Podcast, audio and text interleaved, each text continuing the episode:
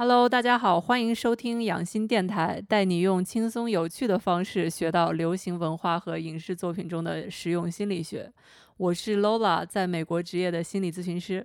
好，我是卢宇，我是一名自由音乐人。这一期是《甄嬛传》系列的第二期，我们要聊聊安陵容为什么敏感多疑，以及作为安陵容的我们要如何与自己和解。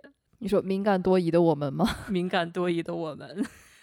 为什么聊到安陵容呢？因为我们看《甄嬛传》，看到甄嬛，觉得她就是一个开挂的女主，对吧？长得又美，然后所有的男人都爱她，然后甘露寺里面有一个铁 T 也爱她，所以，所以其实很多人看完《甄嬛传》之后，觉得 OK，我觉得我不是甄嬛，我可能更像是安陵容，家世比较普通，然后自己长得也一般，就是有一些小姿色，呃，然后但是呢，就是通过自己的努力。有获得了一些才艺，也没有什么开挂的开挂的男人在帮他做事情，然后皇上也没有非常非常喜欢他，然后他的职业升职道路也较为艰辛。然后呢，大家我在在网上看到了一个 meme，说你觉得你是安陵容，其实安陵容的父亲至少还是县长。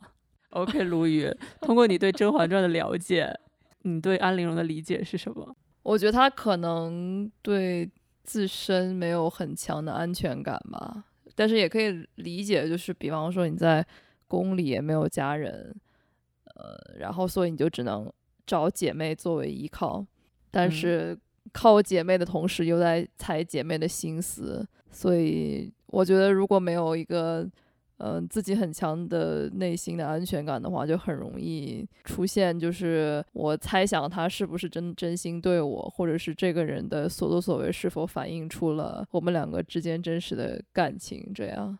嗯，所以我觉得她作为县长的女儿，就是也也活得比较艰辛，也是一个可怜可怜人。嗯，我们这一期来聊安陵容，可以接我们上一期的一个理论，它叫做依恋理论。简单的说，它就是人与人之间关系的心理学。我们可以通过这个方法，通过这样一个滤镜来看一下安陵容为为什么成为安陵容。好的，不知道什么是依恋理论的同学，可以移步 EP 二第二集去听一下华妃那一集。我可以简单的跟大家讲一下啊，依恋类型一共有四种，一种是安全型，就是小的时候受到了很多的很好的关爱。安全型呢，就是你相信自己是好的，也相信别人是好的，可以依靠别人。除了安全型，还有三种不安全型，一种是痴迷型，有的地方把它叫做焦虑型。啊，我在这边会说痴迷型，就是把自己想得很坏，觉得自己是没有价值的，但是别人是好的，这样就是痴迷型。还有一种是疏远回避型，就是他他学到了说自己是好的。我自己是靠得住的，但别人是靠不住的，这种就会疏远和回避。最后一种叫做恐惧或者困惑型，就是他觉得自己是不好的，别人也是靠不住的，所以说就会有一些麻木中徘徊。这种有时候极度逃避，有时候会徘徊。结合第二种和第三种依恋的类型。所以我们看到安陵容，她的敏感多疑，这个敏感多疑其实就是很典型的痴迷型依恋的一个表现。我们再说痴迷型依恋，它有什么特点呢？首先呢，它需要持续性的外界的亲密关系，而且很依赖于这些亲密关系，因为。作为一个痴迷型的人来说，他觉得自己是不好的，自己是不值得爱的，他要依靠别人，别人是好的。所以说呢，我们看到安陵容她与甄嬛，甚至是沈眉庄之间的这个姐妹关系，就是这种感觉。她们最开始的时候，她每天都在都在想说，哦，姐姐有没有生我的气啊？她们是不是有觉得我很狠毒啊？就是不断的需要这样的一个关系。哦，所以。安陵容和华妃都是痴迷型，华妃是安全型，到最后可能变得有一点痴迷。哦，还有一点是，大家也聊到很多，然后一提到安陵容就觉得她自卑，这个自卑呢也是痴迷型的一种表现，就是她的自我评价很多时候是取决于身边的人。需要外界的肯定，呃，如果没有外界肯定的话，他不知道自己的价值在哪里。这个我想到有一段，就是安陵容，呃，让于氏自尽了。他本来兴高采烈的觉得在帮甄嬛忙，但是他跑去找甄嬛的时候，就听到沈眉庄跟甄嬛说：“哦，他就是没有想到陵容竟如此狠毒之类的这样的话。”这么嗯狠心啊？然后他听到就觉得很难过，因为他觉得他被自己心爱、自己喜欢的姐妹否认了。之后呢，他就很努力的要证明自己，在后来扮鬼下丽嫔这件事情里面，他就相当于是对这对这个小团队里面有很多的贡献，然后得到了他们的肯定，他就非常非常的开心。所以说，我们可以看到他的这个自我评价是取决于别人对他的评价的。另外一条就是他对身边人、对姐妹的关系、亲密关系是没有自信心的。他很害怕被拒绝，很害怕被抛弃，甚至很害怕别人生他的气。这一点也是你看到他在不断的向甄嬛问甄嬛说：“姐姐会不会生我的气啊？”然后有的时候他跟皇上说话的时候也是说：“哦，我做这件事情皇上不嫌弃就好了。”非常小心，一直在试探。这个也就是我们有的时候说的讨好型人格，就是嗯，呃，为了让对方的需求满足，不惜于牺牲自己的需求。那这些人他们会不会自我感动，说是因为我牺牲了这么多才换得了你的今天？首先，我觉得自我感动说到底就是大家的 perception，大家对一个事情的感知是不同的。就比如说，对于安陵容来说，她觉得她把自己最好的，比如说她有这样一块一块缎子，她都舍不得自己做东西去给甄嬛去做一个暖炉的嗯套子。对于甄嬛来说，这可能就是一个套子。但是对于他来说，他就是这就是我最好的东西，嗯所以有的时候可能就是会有这样的认知上的偏差。嗯，你觉得他从入宫开始一直在讨好甄嬛吗？你觉得有吗？我觉得有。就最开始的时候，他把相当于是他把甄嬛当做自己最好的朋友，但是他后来发现，哎，我却只是他最好的朋友之一，甚至都不是最好的朋友，就只是一个普通朋友。嗯嗯，看到他对甄嬛的需求和情绪就很敏感，非常会察言观色。嗯，是的。同样，其实也很情绪化。虽然嗯说我们大家对情绪化的理解就是说他喜怒都可以看得出来，但其实不是这样的。其实很多痴迷型的人，他是喜怒不形于色的，别人不知道他是怎么怎么样，但他在内心深处是波涛汹涌的，因为他不想给别人带来麻烦。嗯当然，说到这里，其实我觉得我们说了很多好像很不好的东西，让大家觉得痴迷型是一个很糟糕的事情。但其实我必须要说的是，任何东西都有两方面。这些依恋类型虽然说它可能会给安陵容以及很多人带来困扰，痴迷型也有很多优点，比如说。因为他对别人的情绪和需求很敏感，他的同理心非常的强。嗯并且呢，他为了能够生存、适应环境，他适应环境的能力也非常强，学习东西也非常的快。他也很容易与人建立连接，因为他明白说别人喜欢什么，别人不喜欢什么。就这些东西其实都是很大的优点。你可能通过有这些优点，可能成为一个好的心理咨询师啊，或者是某一些职业。对，我觉得，我觉得他的一些一些特点是，其实还蛮适合做心理咨询师的。当然，这个同时也代表说，不同的这些类型、依恋类型都是一个光谱，就它不是说你是还是不是，很多时候其实是一个零到一百。就比如说，可能我是痴迷型，但我在百分之三十这个地方，然后但是呢，我有百分之三十的痴迷，百分之七十的安全。我觉得我在亲密关系这边还可以，但是比如说另外一个人他在痴迷型可能会在九十，然后他就痛苦可能多一点，会有更多的挑战处理人与人之间的关系。嗯，打个比方，嗯嗯，所以安陵容为什么是安陵容？安陵容的痴迷型是如何形成的？其实最常见的是家长情绪多变然后家里面没有很清晰的规则，就有的时候家长会对他。对小孩非常好，他们有求必应，但有的时候就会暴躁，或者有的时候就忽略小孩，让小孩不知道说我该做什么能够获得家长的关爱。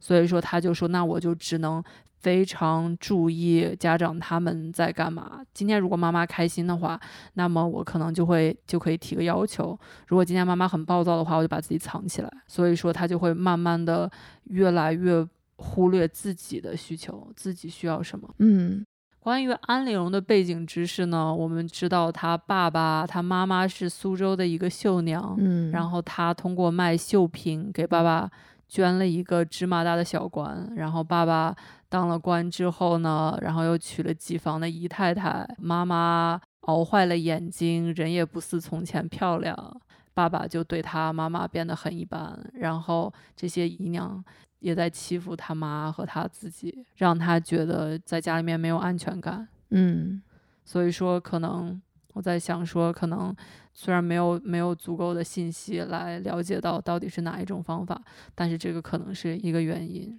所以刚才讲说家长情绪多变是一个，还有一个是家长冷漠，给很少的爱和关注，或者是家长没有边界感，什么都要管。嗯也有可能是家长和孩子角色不明，这个其实也很常见的。比如说，家长他需要靠小孩来满足自己的一些情绪需求，嗯然后小朋友在很小的时候就觉得他需要，比如说做他妈妈的心理咨询师啊，妈妈有这些苦水都倒到他身上，他很多时候需要把自己的需求放一放，来去呃照顾爸爸或者是妈妈他们的需求。嗯嗯，最后一个就是家长也是痴迷型了，就小孩会学家长。下面我们聊聊与痴迷型的人在一段亲密关系或者是友情里面是一个什么状态。安陵容的对象是除了皇上还有别人吗？安陵容没有哎，安陵，而且安安陵容很有趣的一点是，安陵容跟皇上就更像一个下属和领导的关系。就你不觉得安陵容每天在想说我好爱皇上，皇上爱不爱我？从来都不是这样，他看得很清楚。他觉得皇上就是一个老板，我要讨好老板，获得升职加薪。那这也是一种痴迷型亲密关系的一种吗？我觉得首先皇皇上和安陵容不能算是亲密关系，我不觉得他们是一种亲密关系，因为所谓亲密关系是他需要在这一段关系中满足他的情感需求，比如说安陵容和甄嬛，她是觉得最开始至少是掏心掏肺的姐妹，所以这是一段这是一段关系。嗯，他是要获得这个需求的，但是皇上的话，更多是皇上是一个工具人，皇上会嗯给他升职加薪，给他封号，让他光宗耀祖。真正的对象其实是甄嬛。我觉得有，我觉得是甄嬛，很女权在这方面。啊，密安陵容的对象竟是甄嬛，咚咚咚。其实这是一个很好的切入点，她与甄嬛的关系。因为甄嬛是大女主，所以很多时候是通过甄嬛的通过甄嬛的视野来看到安陵容的。嗯我们看到最常见的安陵容有不安全感，安陵容不信任这段关系，她一直在猜想，说啊，她很关心甄嬛，在初期的时候，甄嬛有没有也这样掏心掏肺对她？嗯这个导致的一个体现就是占有欲很强。呃如果在亲密关系里面，可能是很粘人，或者是会嫉妒。我们看到甄嬛，她最开始跟沈眉庄这个，呃，安陵容就认了，对吧？你们一起长大，但后来来了一个纯儿，纯常在，她就受不了了，她就觉得我们都是新认识的嗯姐妹，你为什么就对她更好？开始吃醋。对，就开始吃醋，然后就嗯影影响到，反而影响到了这个关系，情绪起伏会很大，因为你每天的喜怒哀乐都取决于这一个人或者这一段关系。就他们对你好，你就很开心，对，好卑微啊！也不能说很卑微。我觉得就像你讲的，大家都是可怜人。嗯，哎，是，最后一点就是非黑即白。他最开始的时候对甄嬛很好，觉得甄嬛帮他、爱他、关爱他。后来呢，然后发现甄嬛就是有一些嫌隙吧，然后也经过宝娟、嗯八娟 和皇后 皇后的挑拨离间，导致他。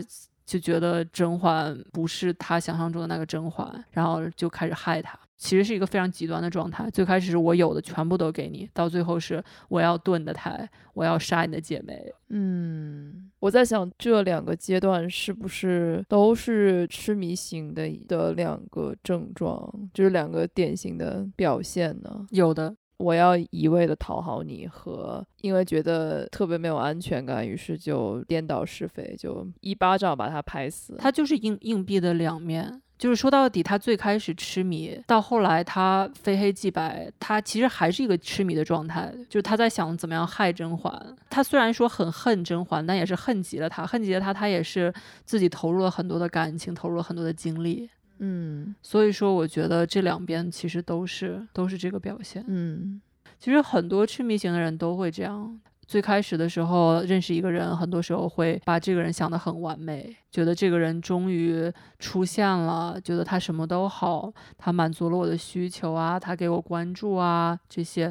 然后后来因为人无完人嘛，他总是会有一些问题，嗯呃，这个时候他就会觉得很痛苦，就是我想到了这个完美的完美的人，比如说他居然说了这一句话，让我觉得很不合适，或者是他居然有另外的这个朋友，然后他去跟那个朋友玩，却没有跟我玩，嗯就会感到很失望。嗯，是的。嗯，那我们最后说说怎么办吧，如果身边有痴迷型的朋友吗？或者如果你自己是痴迷型怎么办？我觉得其实痴迷型是一个非常非常普遍的现象，尤其是在很多我们的家长，我觉得我们的传统的教育里面，很多时候并不是很强调说有一个有一个怎么样的边界，就很多时候家长是什么都要管的。那是因为家长自己长大的过程中没有获得情感的需求。这个是一点，还有一个是家长情绪多变，对吧？就是你说家长没有获得情感需求，所以说家长他可能自己自己也是一个情绪上没有很成熟的人，所以说他情绪多变，所以说家里面没有清晰的规则，这个嗯就是一个导致这个痴迷型的原因。嗯嗯，或者是没有边界感，什么都要管。嗯，是的。嗯所以说很常见。首先，你来听这个播客，就是可以做的第一点，就是更加了解自己，明白痴迷型是怎么样形成的，并且它如何影响到你现在身边的关系。这样呢，很多时候你如果说有一个想法，就比如说安，你是安陵容，你看到甄嬛和纯儿在一起，你可能就会想说，是不是因为他们家世相近啊，就在一起啊？这这些时候你就要点醒一下自己，就说有的时候你可能有一些想法，但这些想法可能是来自于你的创伤，来自于你的不安全的依恋方式，它可能并不是事实。嗯然后呢，你要学会健康的沟通方式，一定不要害怕矛盾和冲突，不要害怕说出自己的需求。如果你一味的想要嗯讨好别人，怕别人生你的气的话，这样你其实慢慢慢慢会变得越来越积怨，然后可能到有一天你就爆发了。所以说，大家要做的是，呃尽量的嗯能够健康的、成熟的沟通自己的需求。比如说，看到甄嬛把自己送她的浮光镜送给她的侍女的时候，可以跟甄嬛说：“哎，姐姐，我前两天看到了浣碧穿了我送你的浮光镜，这个东西呢，是我自己都舍不得穿的，所以我送给你，是因为我真的很珍视我们之间的友情。但是我看到你把这个给你的侍女穿，我心里觉得有一点伤心，很不是滋味，很不是滋味。所以呢，姐姐，我想和你聊一聊，说这个到底是什么意思啊？是不是有一点什么误会啊？以后我们要怎么样做能够更好一些？哇！后宫的专属心理咨询师就是你了，然后我被刺了一丈红。替后宫的人排忧解难，导致没有人喜欢跟皇上聊天了。我被我活不过第二集的大概。说不不要害怕矛盾和冲突，活不过第二集。嗯，第三点就是要学会爱护自己内心的小孩，因为你之所以是不安全的依恋类型，很大程度是因为你小的时候没有被好好的照顾，嗯。所以说在这个时候，你一定要不断的告诉自己，相信自己是值得爱的，因为我们每个人都是值得爱的，你本来就够好了。嗯。如果说别人不爱你，也并不是你自己的问题，就可能大家只是不是一个很好的、很好的 match，就大家只是不合适，没到，缘分没到，或者是其实我们很多人都带着很多创伤呢。很多人他不喜欢你，他不愿意跟你进行这些沟通，可能是因为他自己的创伤没有处理好。嗯嗯，是因为对方他们不成熟，他们也不是坏，他们可能就是有很多自己的问题没有解决。嗯嗯嗯，所以说一定要一定要对自己耐心，一定要对自己有同情心和同理心。嗯最后一点呢，就是要老生常谈，寻寻求专业的帮助。嗯你之所以是不安全的依恋类型，并不是一日之寒，所以你如果需要重新的建立安全的关系，嗯，你也是需要专业人士的帮助的。嗯，可以最后说说，如果说你的伴侣或者是你的朋友，他恰好是痴迷性依恋，我们该怎么办？首先呢，第一条也是一样的，你要了解他，了解这种依恋类型，这样呢，你就可能对对方有更多的同理心。然后你需要表达。感激和爱，要增强对方的安全感，因为对方不安全，很多很多时候对方不安全，你可以给对方一些信号，就说 OK，我其实很重视你啊。就比如说，如果说甄嬛能够更多的，当然我们在这边也不是在呃责怪受害者，我只是说，假如甄嬛能够给安陵容更多的。更多的信号跟他讲说，OK，我有纯常在，他是我的好朋友，但我 其实觉得你也是我的好朋友，对吧？然后浣碧虽然穿了你送我的东西，但浣碧是我的亲妹妹呀。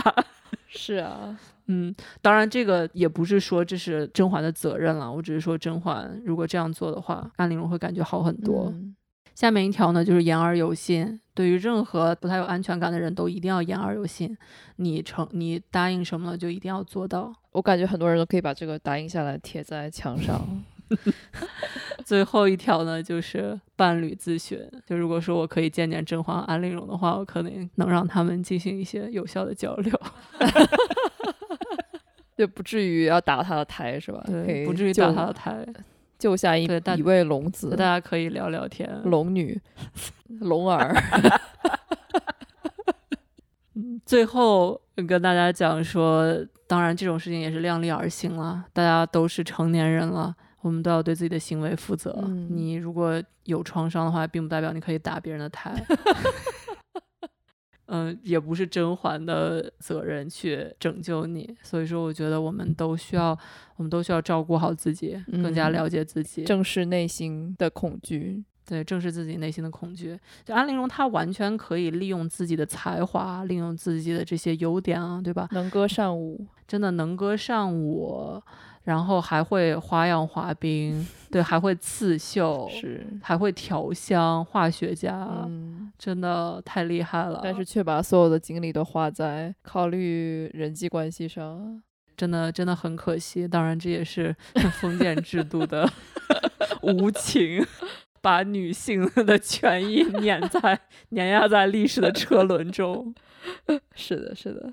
好了，这一期我们就到此结束。如果大家还想听哪一位《甄嬛传》里面的人物，请给我们留言。呃，欢迎大家留言、转发、收藏、订阅。下期再见，谢谢收听，拜拜。